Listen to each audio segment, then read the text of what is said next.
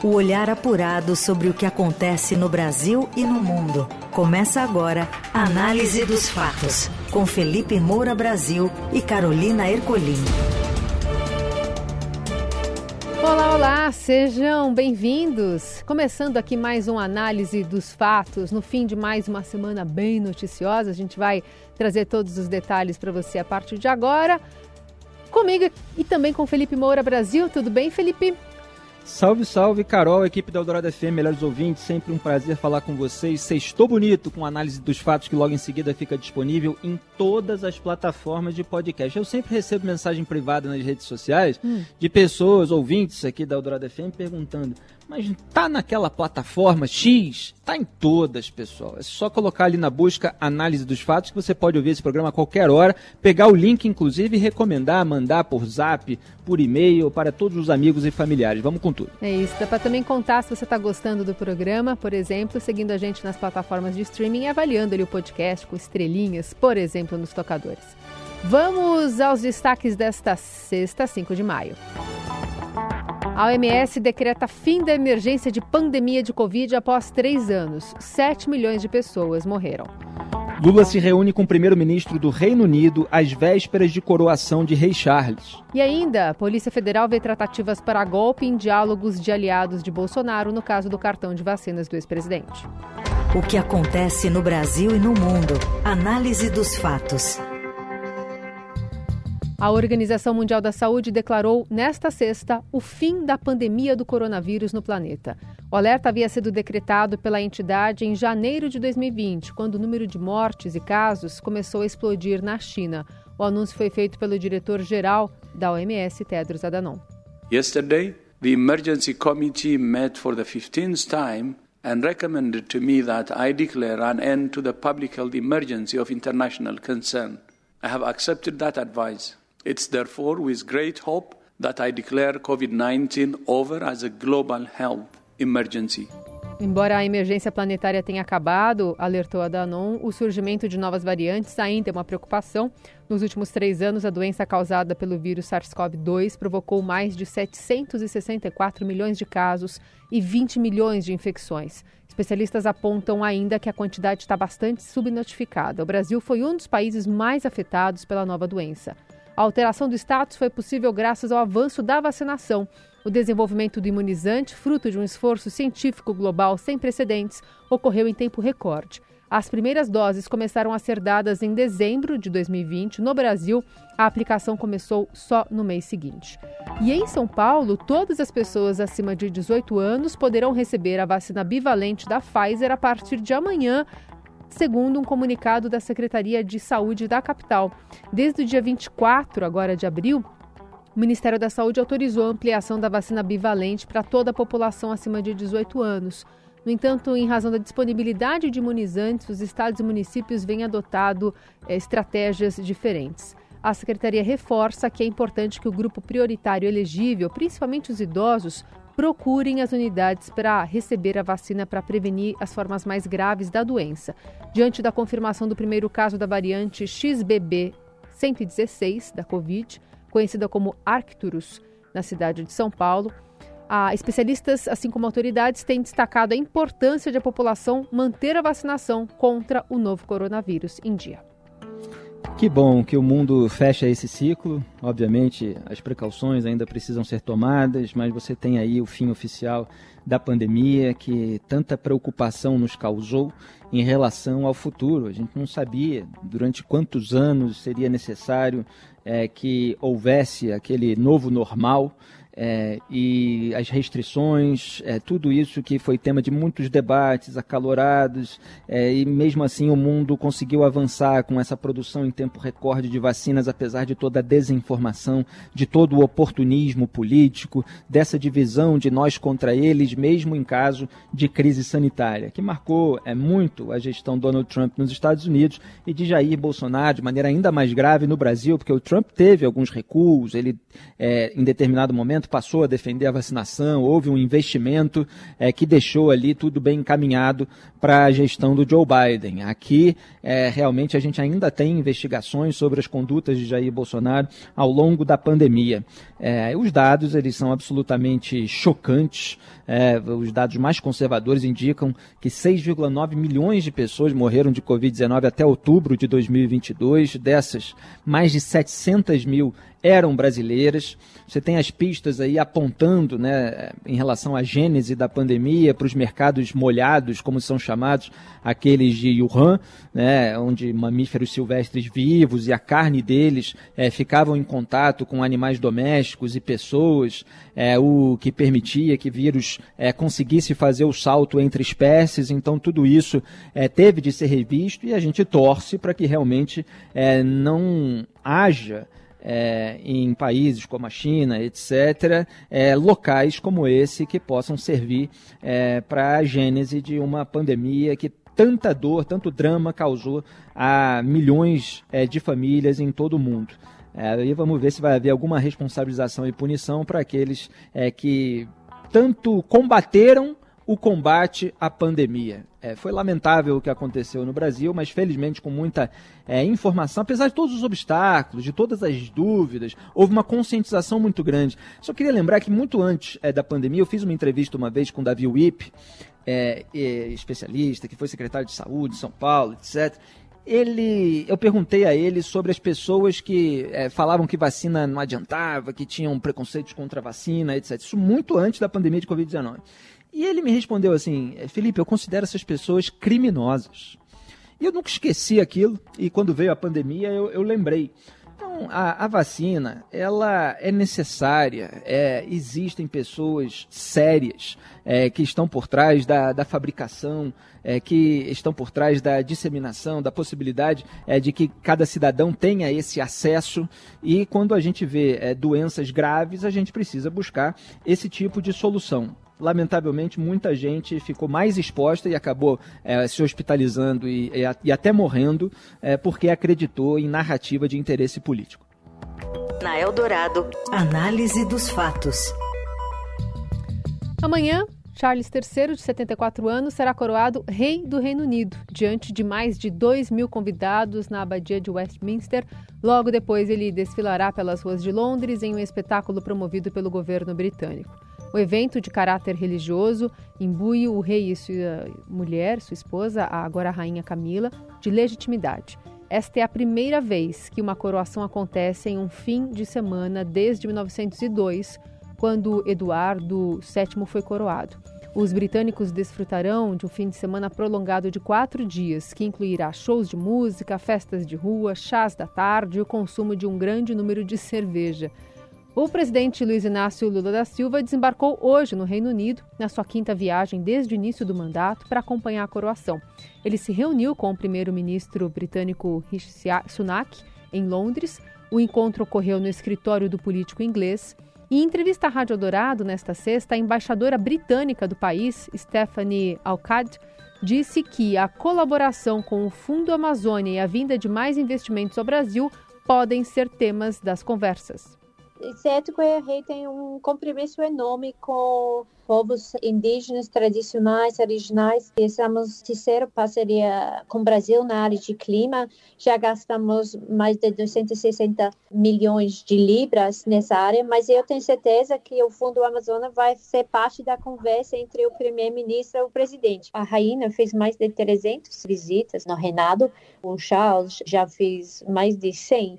Então ele já tem muita experiência, mas eu acho que vamos ver que ele vai continuar com as coisas muito perto da coração dele, um paixões para ele, como a sustentabilidade, as coisas da clima, da biodiversidade e outras coisas como a diversidade, comunidade.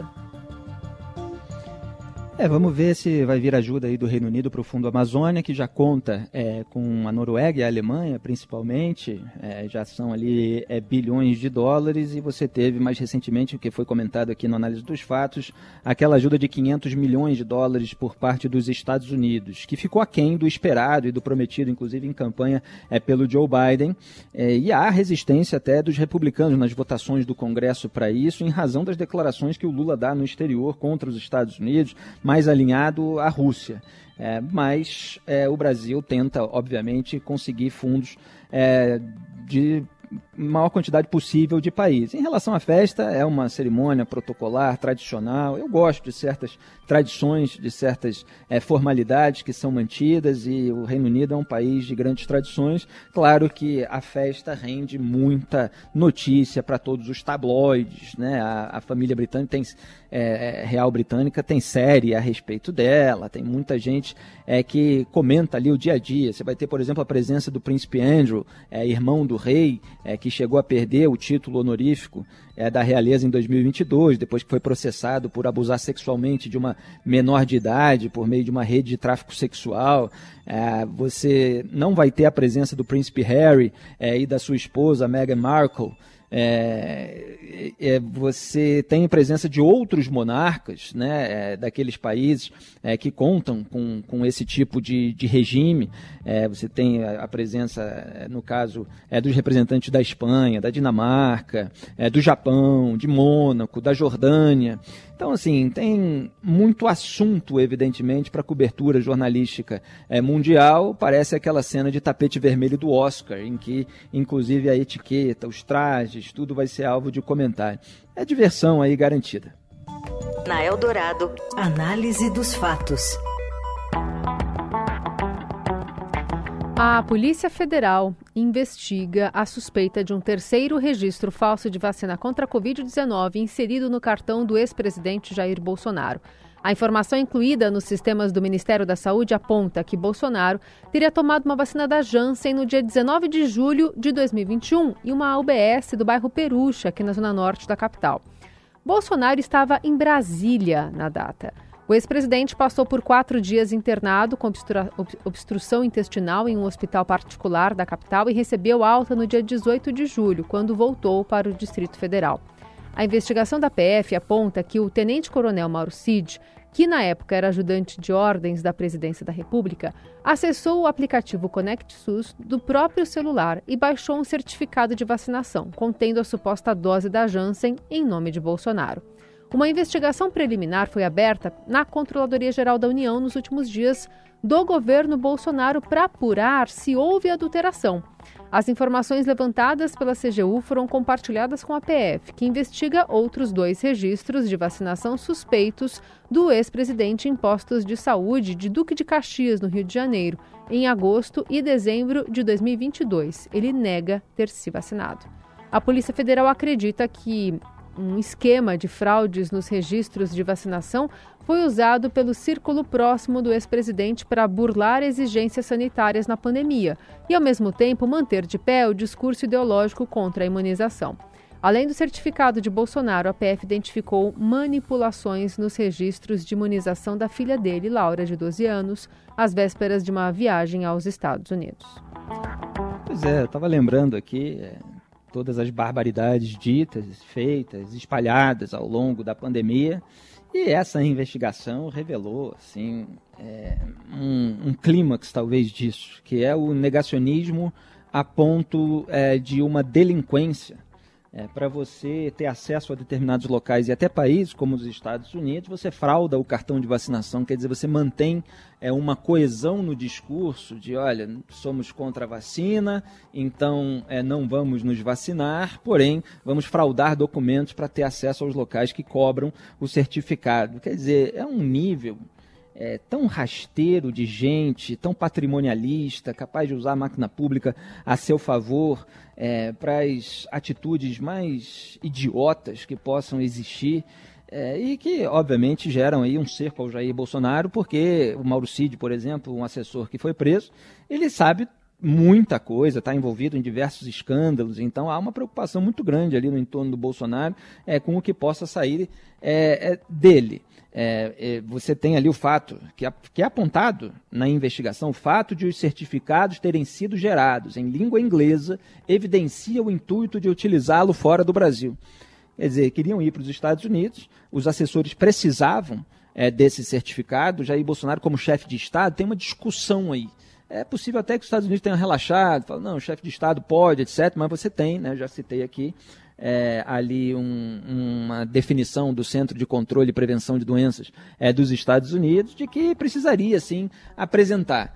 É, mas eles queriam que o Bolsonaro e a Laura é, tivessem é, esse certificado é, para usar em caso de necessidade também, além dos assessores que fizeram para si próprios. E aí já vem à tona também os áudios, né, de que a gente vai falar em maiores detalhes, quer dizer, é uma gente, é, a julgar pelo relatório da Polícia Federal, né, que gerou a decisão do Alexandre de Moraes, gente trambiqueira, né? uma gente completamente é, sem escrúpulos. É lamentável que essas pessoas estivessem no poder. E o entorno muitas vezes diz muito sobre o chefe. O que acontece no Brasil e no mundo. Análise dos fatos.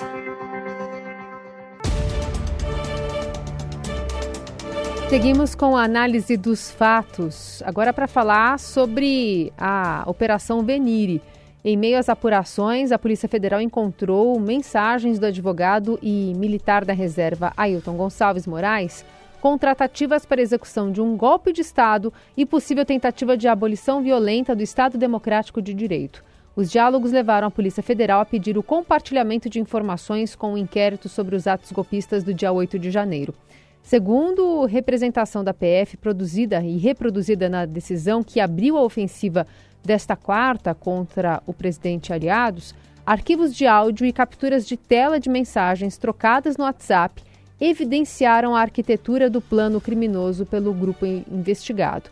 Um interlocutor frequente de Ailton era o tenente-coronel do Exército Mauro Cid, ex-ajudante de ordens do ex-presidente Bolsonaro.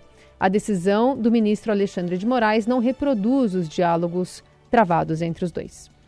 Olha o nível moral dessa gente.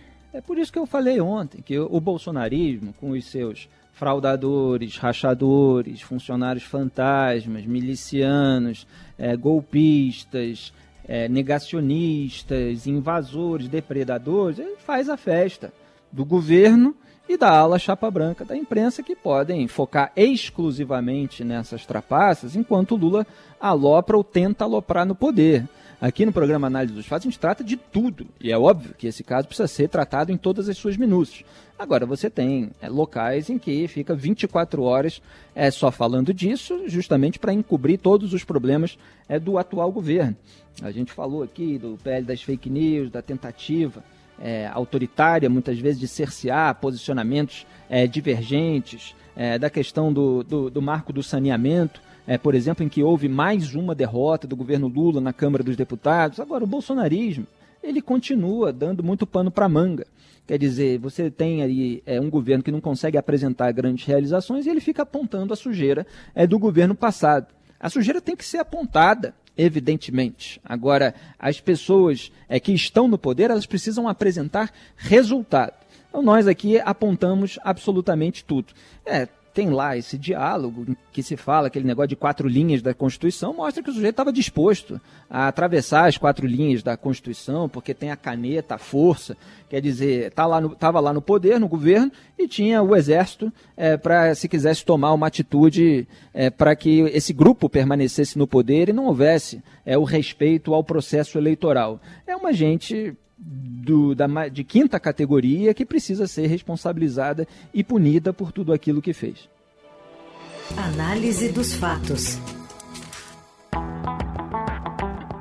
Ministro diz que rendimento de 90 bilhões de reais previsto em julgamento equivalem a metade do ajuste fiscal que o país precisa. A Fernanda Trisotto, repórter do broadcast, tem os detalhes sobre essa fala de Fernando Haddad. Boa tarde, Fernanda. Boa tarde, Carol e Felipe.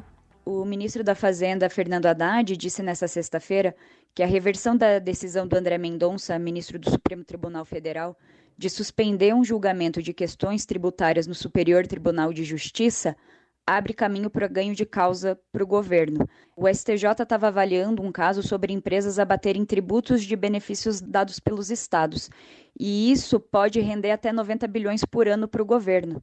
O Haddad falou numa entrevista à Rádio CBN que esse era um ralo que drenava quase 90 bilhões do orçamento federal e que esse valor representa metade do esforço fiscal necessário para o governo ajustar as contas no ano que vem. Além disso, o Haddad também falou sobre o arcabouço fiscal. Ele acredita na aprovação do texto no Congresso e também elogiou a atuação do Arthur Lira, presidente da Câmara, e do Rodrigo Pacheco, presidente do Senado. Ele disse que eles sabem separar as questões de governo das questões do Estado.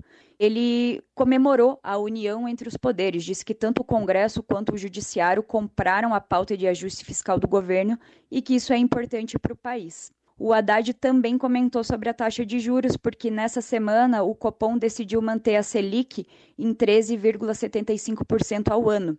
Para o Haddad, o Banco Central já poderia ter iniciado a recalibragem dos juros. Ele também defendeu alterações na meta de inflação, não no número fixado, mas em como alcançar essa meta. Ele diz que o Brasil deveria deixar o modelo atual, que é o meta calendário, né? em um ano você tem que atingir o valor, para chegar a um modelo de meta contínua. E isso é importante porque em junho tem reunião do Conselho Monetário Nacional que vai discutir a meta de inflação de 2026.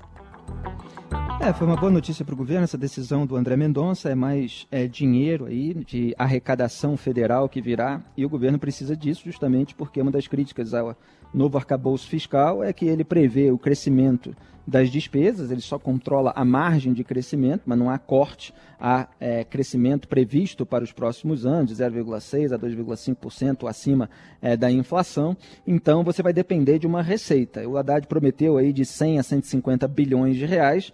Se realmente chegar a esse número de 90 bilhões de reais, ele já tem aí mais de meio caminho andado. É, o Mendonça apontou ali elisão fiscal por parte das empresas em desfavor dessa arrecadação, ou seja, elas estavam usando uma estratégia para reduzir a carga tributária através da omissão do fator gerador do tributo.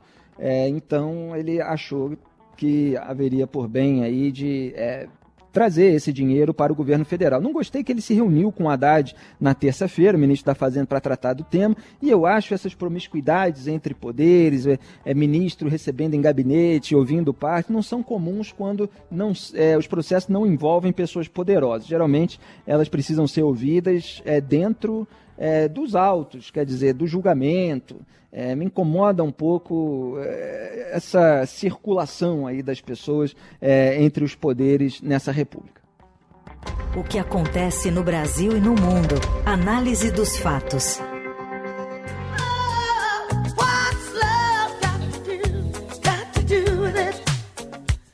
Exposição chamada Tina Turner, uma viagem para o futuro, chega a São Paulo e faz um passeio por todos os tempos da cantora. A Paula Bonelli, repórter da coluna Direto da Fonte, conta mais pra gente, Paula. Uma exposição inédita sobre Tina Turner já pode ser conferida pelo público no Museu da Imagem e do Som em São Paulo. Tina hoje tem 83 anos e vive na Suíça. A mostra exibe mais de 120 fotos históricas da rainha do rock, nunca antes exibidas no Brasil. Há imagens de Tina em show com Mick Jagger, momentos no camarim e na Torre Eiffel, por exemplo. Os cliques são de fotógrafos de peso, como Liam Goldsmith, Ian Dixon e Bob Gruen. Este último ficou conhecido como fotógrafo das estrelas do rock e trabalhou com John Lennon. As imagens retratam também a personalidade autêntica de Tina Turner, a sua forma enérgica de balançar a cabeça e os cabelos e refletem o seu poder de influenciar gerações. A exposição aborda a carreira de Tina desde 1960 até o final dos anos 90. Além de fotos, há instalações e conteúdos audiovisuais. Para as pessoas se sentirem mais próximas da Tina Turner, oferece também reproduções de palcos e de camarins. A exposição Tina Turner, Uma Viagem para o Futuro, é a primeira da nova gestão de André Sturme na direção do MIS. Ele é ex-secretário municipal de Cultura de São Paulo. A mostra fica em cartaz até 9 de julho, de terças às sextas, das 11 às 20 horas. Sábado, domingos e feriados, das 10 às 19. Ingressos custam 30 reais a inteira e 15 reais a entrada meia. A entrada é gratuita às terças-feiras. Muito legal. Vou lembrar aqui dois momentos de Tina Turner que marcaram minha infância. Ela foi a vilã do filme Mad Max, Além da Cúpula do Trovão, protagonizado pelo Mel Gibson. A sociedade urbana tinha sido destruída, ele era um antigo patrulheiro das autoestradas, aí cruzava o deserto ali num veículo puxado por camelos, era atacado, continuava a pé, chegava num povoado cuja fundadora e governanta era a titia Entity, a personagem da vilã no filme Tina Turner. Ela também fez, em 1988, no Maracanã, um grandioso show é, no Rio de Janeiro, portanto. É, inclusive, entrou nos palcos em cima de um grande carro alegórico feito pelo Joãozinho 30, carnavalesco da época. O grande sambista, intérprete, neguinho da Beija-Flor, deu o famoso grito: Olha a Tina aí, gente! É, tem muita história para contar. Nem sei, não sei se tudo aparece na exposição, mas é uma, uma lenda é, da música popular mundial. Sabe que eu lembro muito também da, da, da, relação dela com o Brasil, especialmente quando fez um tributo a Ayrton Senna, né? Cantando The Best, que dedicando beleza. ao piloto brasileiro. Pois é, tem uma história aqui ligada a todos nós. Bom, já que é sexta, a gente termina então com The Best, Tina Turner, este análise dos fatos, com trabalhos técnicos de Moacir Biasi e o comando da mesa de som de Carlos Amaral. Produção, edição e coordenação da nossa querida Laís Gotardo. Um bom fim de semana, Carol, e a todos os melhores ouvintes. Tchau. Tchau.